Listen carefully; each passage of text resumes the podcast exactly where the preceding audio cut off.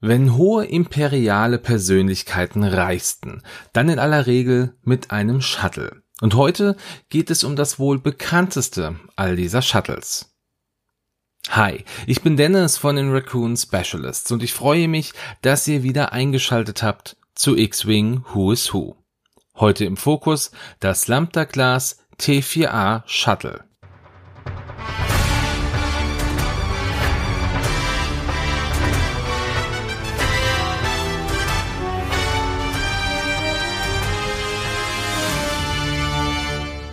Das Lambda-Class T4A Shuttle ist auch als imperiales Lambda Shuttle oder einfach nur Lambda bekannt.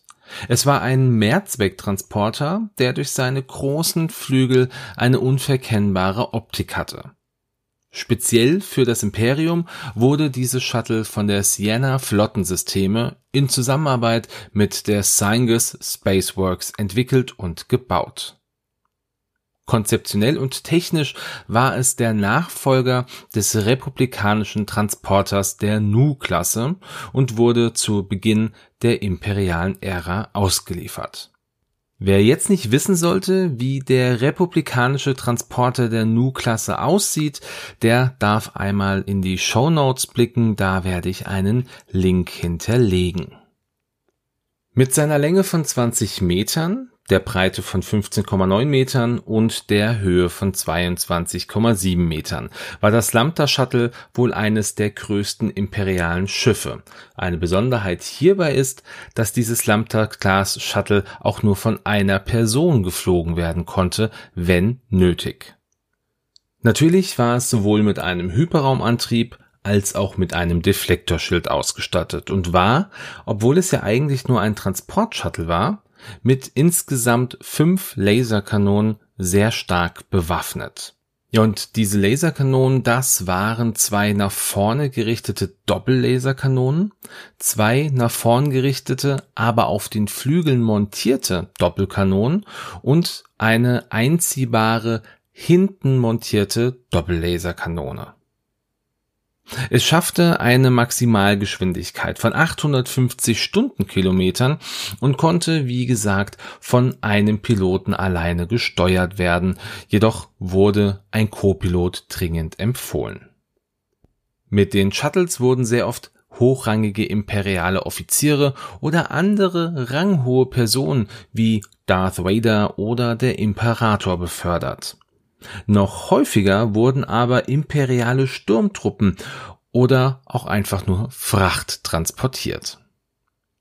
Eine Besonderheit waren die speziellen Transponder des Schiffes, die dafür benutzt wurden, Geheimcodes wie zum Beispiel Deflektor-Deaktivierungscodes an imperiale Sternzerstörer zu senden.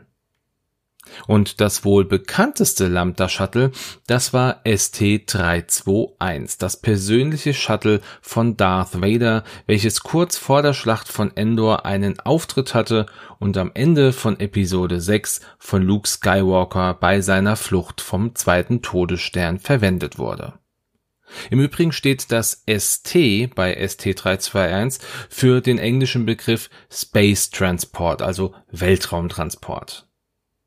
Das Shuttle im Übrigen, welches Imperator Palpatine in Episode 6 auf den Todesstern bringt, unterscheidet sich von allen anderen Shuttles, da es einen großen grauen Streifen auf der Nase hatte. Das kann man auch ganz gut im Film erkennen. Auch während der aus Battlefront 2 bekannten Schlacht von Jakku wurden Lambda Shuttles gesehen, hier aber primär als Evakuierungsschiffe. Und Jahrzehnte später, während der Zeit der ersten Ordnung, diente das Lambda Shuttle als Blaupause für den Bau des Kommando-Shuttles der Y-Klasse. Das erste Mal überhaupt kann man das Shuttle in Episode 6, die Rückkehr der Jedi-Ritter sehen. Es wurde aber später in einer Special Edition auch in Das Imperium schlägt zurück eingeführt. Chronologisch sortiert aber sieht man das Shuttle zum ersten Mal und jetzt Achtung, kurze Spoilerwarnung, fünf Sekunden etwa vorspulen, in der finalen Folge von Star Wars The Clone Wars. Ja, so viel also zum Lambda Shuttle an sich. Schauen wir wie üblich in die bekannten Piloten und fangen diesmal mit dem Piloten der Omikron-Gruppe an, was auch recht schnell wieder zu Ende geht, denn die Omikron-Gruppe war ein Verband von imperialen Lambda-Shuttles, die während der imperialen Ära bei einem Angriff gegen die Flotte des abtrünnigen Großadmirals Saren dabei waren. Dieser Angriff ist Teil des 1994 erschienenen PC-Spiels Star Wars TIE Fighter, welches circa drei bis vier Jahre nach der Schlacht von Endor spielt und natürlich ein Teil der Star Wars Legends ist. Ein kleiner Fun Fact auch noch an dieser Stelle. Omikron war ein Buchstabe des Thionischen Alphabetes, welches zur Sprache gehörte, die noch vor dem galaktischen Basic gesprochen wurde. Aus diesem Alphabet wurden am Ende auch noch andere vereinzelte Buchstaben wie Alpha, Beta, Epsilon, Theta und so weiter verwendet. So, und jetzt schauen wir weiter und zwar zu einer der wenigen Piloten, die im aktuellen Kanon offiziell gelistet sind. Es geht um Lieutenant Sai. Berries Sai war eine menschliche Frau von Lothal, die circa 20 Jahre vor der Schlacht von Yavin dort geboren wurde. Über die Kindheit und die frühe Jugend ist bislang nichts bekannt und das erste, was man über sie erfährt, ist, dass sie mit 19 Jahren ihr Studium an der Imperialen Akademie auf Lothal erfolgreich abgeschlossen hat und als Lieutenant auf einem imperialen Sternzerstörer stationiert wurde. Hier lernte sie dann Sienna Ree kennen und mit der hat sie sich auch schnell angefreundet. Nachdem der Todesstern über Yavin zerstört wurde, erhielten Sai und Ree den Befehl, mit einem Frachter der Gozanti-Klasse nach Yavin zu reisen, um sich dort mit dem dunklen Lord der Sith, Darth Vader, zu treffen und diesen zurück zur Devastator, dem persönlichen Flaggschiff von Vader, zu bringen. Diese Mission wurde als geheim deklariert und das Oberkommando befahl ihnen, über diese Mission Stillschweigen zu bewahren, es sei denn, Vader selber hätte andere Befehle. Und in den Trümmern der Raumstation fanden Sai und Ree Vader in seinem TIE Advanced X1, der ein Notsignal sendete. Nachdem Vader an Bord gekommen war, übernahm er das Kommando über den Frachter und schickte die beiden Frauen in den Laderaum, wo sie dann dort auch für den Rest der Reise bleiben sollten. Sai, die nach außen einen unscheinbaren Eindruck machte, beobachtete sehr gut und ließ Sienna wissen, dass ihr aufgefallen war, dass Ree und Thane Carell, ein damaliger imperialer Pilot, sich näher kommen würden, als es das Protokoll zuließ. Letztendlich unterstützte sie Sienna aber in ihrem Handeln.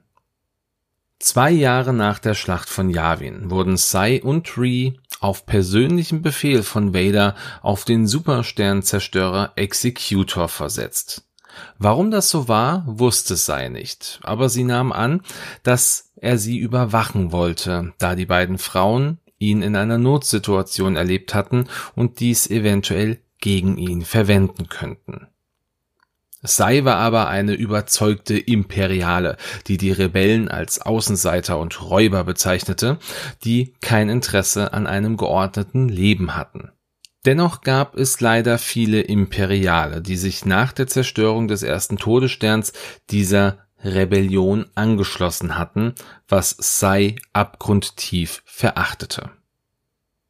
Noch vor der Schlacht von Endor wurden Sai, Sienna und circa 100 weitere imperiale Mitarbeiter ins Endor-System entsandt, wo der zweite größere Todesstern gebaut wurde, und sie durften bei der Begrüßung des Imperators persönlich dabei sein.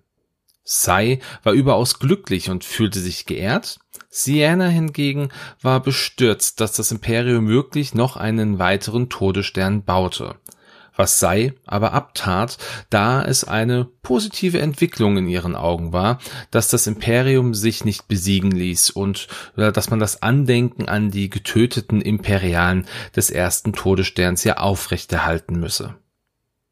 Sie war sich sicher, dass dies eine klare Botschaft an die Rebellen war, dass das Imperium die einzig wahre Macht in der Galaxie war. Während der Schlacht von Endor war Sai auf der Executor stationiert und auf dieser starb sie auch, als der Supersternzerstörer auf dem Todesstern zerschellte. Ihren ersten und bisher auch einzigen Auftritt hatte Sai im Buch Star Wars Lost Stars, welches 2015 als eines der Bindeglieder zwischen Episode 6 und 7 veröffentlicht wurde. Dies macht sie dann entsprechend zu einem Charakter aus dem aktuellen Kanon. Ihre Fähigkeit ist die folgende. Nachdem du eine Koordinationsaktion durchgeführt hast, falls das von dir gewählte Schiff eine Aktion aus deiner Aktionsleiste durchgeführt hat, darfst du jene Aktion durchführen.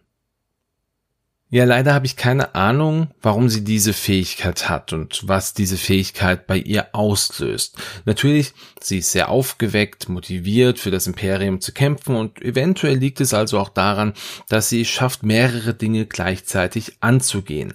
Ja, deshalb könnte man sowas eventuell vermuten, aber vielleicht habt ihr ja eine bessere Idee? Lasst es mich gerne wissen. Wenn ja, vielleicht habt ihr auch Lost Stars gelesen und habt da etwas anderes rausgelesen oder habt das Comic gesehen. Also von daher lasst es mich gerne wissen. Kommen wir jetzt zu einem, dessen Namen man zwar kurz gehört hat, der aber selber nie in Erscheinung getreten ist. Captain Kagi.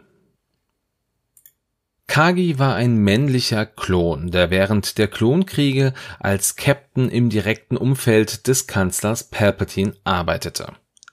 Als der Kanzler 19 Jahre vor der Schlacht von Yavin die Klonkriege beendete, indem er die Republik auflöste und das erste galaktische Imperium gründete, kam es zu einem Kampf zwischen ihm und Großmeister Yoda sowie auf dem Planeten Mustafa zwischen Obi-Wan Kenobi und dem neuen Schüler des Imperators Darth Vader. Nachdem der Imperator Yoda aber vertrieben hatte, spürte er, dass sein Schüler in Gefahr war und ließ Captain Kagi sein Shuttle vorbereiten. Ja, und das war auch die einzige Nennung von Kagi im gesamten Star Wars Kanon. Interessant ist aber trotzdem, dass Kagi auch nie ein Lambda Shuttle geflogen ist, sondern ein Theta Class T2C Shuttle, was eine gewisse Ähnlichkeit zum Lambda Shuttle aufwies. Und auch hier werde ich in den Show Notes einen Link zu einem entsprechenden Bild hinterlegen, damit ihr wisst, welches Schiff gemeint ist. Ja, und mehr gibt es leider über Captain Kagi auch an dieser Stelle gar nicht zu sagen.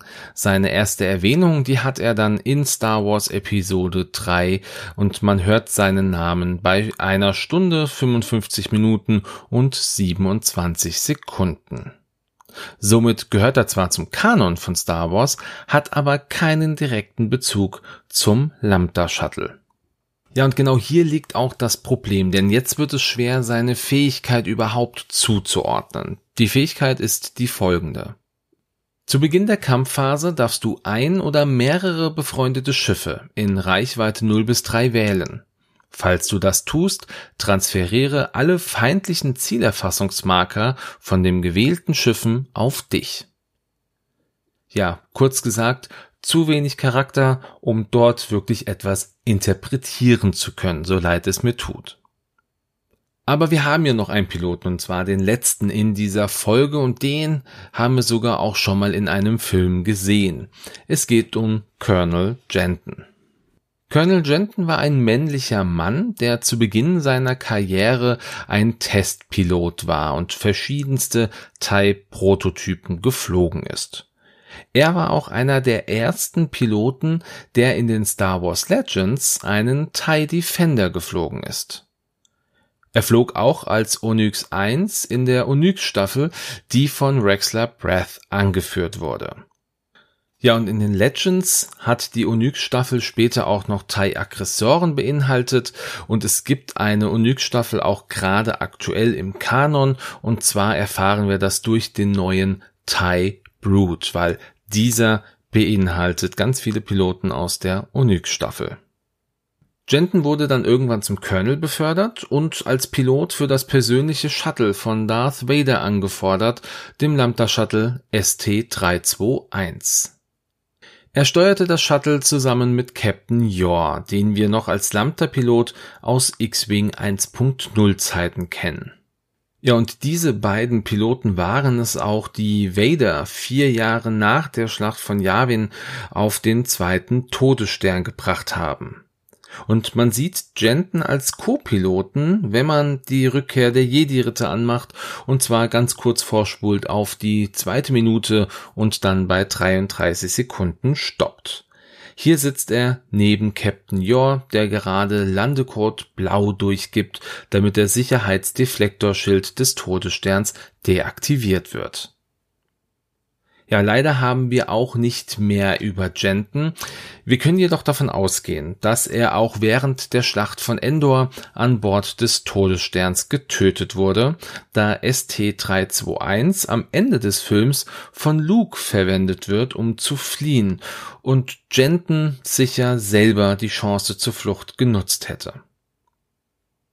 Ja, da er wie gesagt auch keine wirkliche Story hat, wird es auch hier wieder schwer, im Grunde wie bei allen bisher erwähnten Piloten, etwas zu finden, das erklärt, warum er folgende Fähigkeit hat. Zu Beginn der Aktivierungsphase darfst du einen Charge ausgeben. Falls du das tust, müssen befreundete Schiffe, solange sie in dieser Runde Ziele erfassen, Ziele jenseits von Reichweite 3 erfassen, anstatt in Reichweite 0 bis 3. Ja, Jenton war als Co-Pilot für Codeübermittlung zuständig, vielleicht auch für die Langstreckenüberwachung, vielleicht ist es aber auch seine Erfahrung als Pilot von Thai-Prototypen, dass er einfach dort besser mit den Langstreckensensoren arbeiten konnte. Naja, Möglichkeiten gibt es da vielleicht, aber wirklich wissen tue ich es aktuell leider nicht. Naja, aber auch hier der Form halber nochmal, Jenton gehört zum Kanon von Star Wars, hat seinen ersten Auftritt in Episode 6, die Rückkehr der Jedi-Ritter und hat auch einen direkten Bezug zum Lambda Shuttle. Und somit sind wir dann auch schon wieder am Ende dieser Folge angelangt. Und leider werden einige Schiffe allgemein sehr kurz ausfallen in Zukunft, weil es, ich hatte es ja schon mal erwähnt, einfach an Hintergründen zu den einzelnen Piloten fehlt. Das ist im Grunde auch einer der Gründe, warum ich in Zukunft ab und an vielleicht auch mal zwei Schiffe in einer Folge unter die Lupe nehmen werde, damit wenigstens ein bisschen mehr Laufzeit für so eine Folge da ist. Ja, und wie immer freue ich mich natürlich auf euer Feedback, auf eure Anregungen und auch auf eure Kritik an dieser Folge. Diese könnt ihr mir wie immer über Facebook, Instagram oder auch über die bekannten Discord-Channels von Games on Tables und der Selbsthilfegruppe geben. Ansonsten findet ihr alle weiteren Informationen natürlich in den Show Notes dieser Folge und ich wünsche euch wie immer einen schönen Sonntag, einen guten Start in die Woche oder einen schönen Tag, wann auch immer ihr diese Folge hört. Lasst es euch gut gehen, macht's gut und ciao.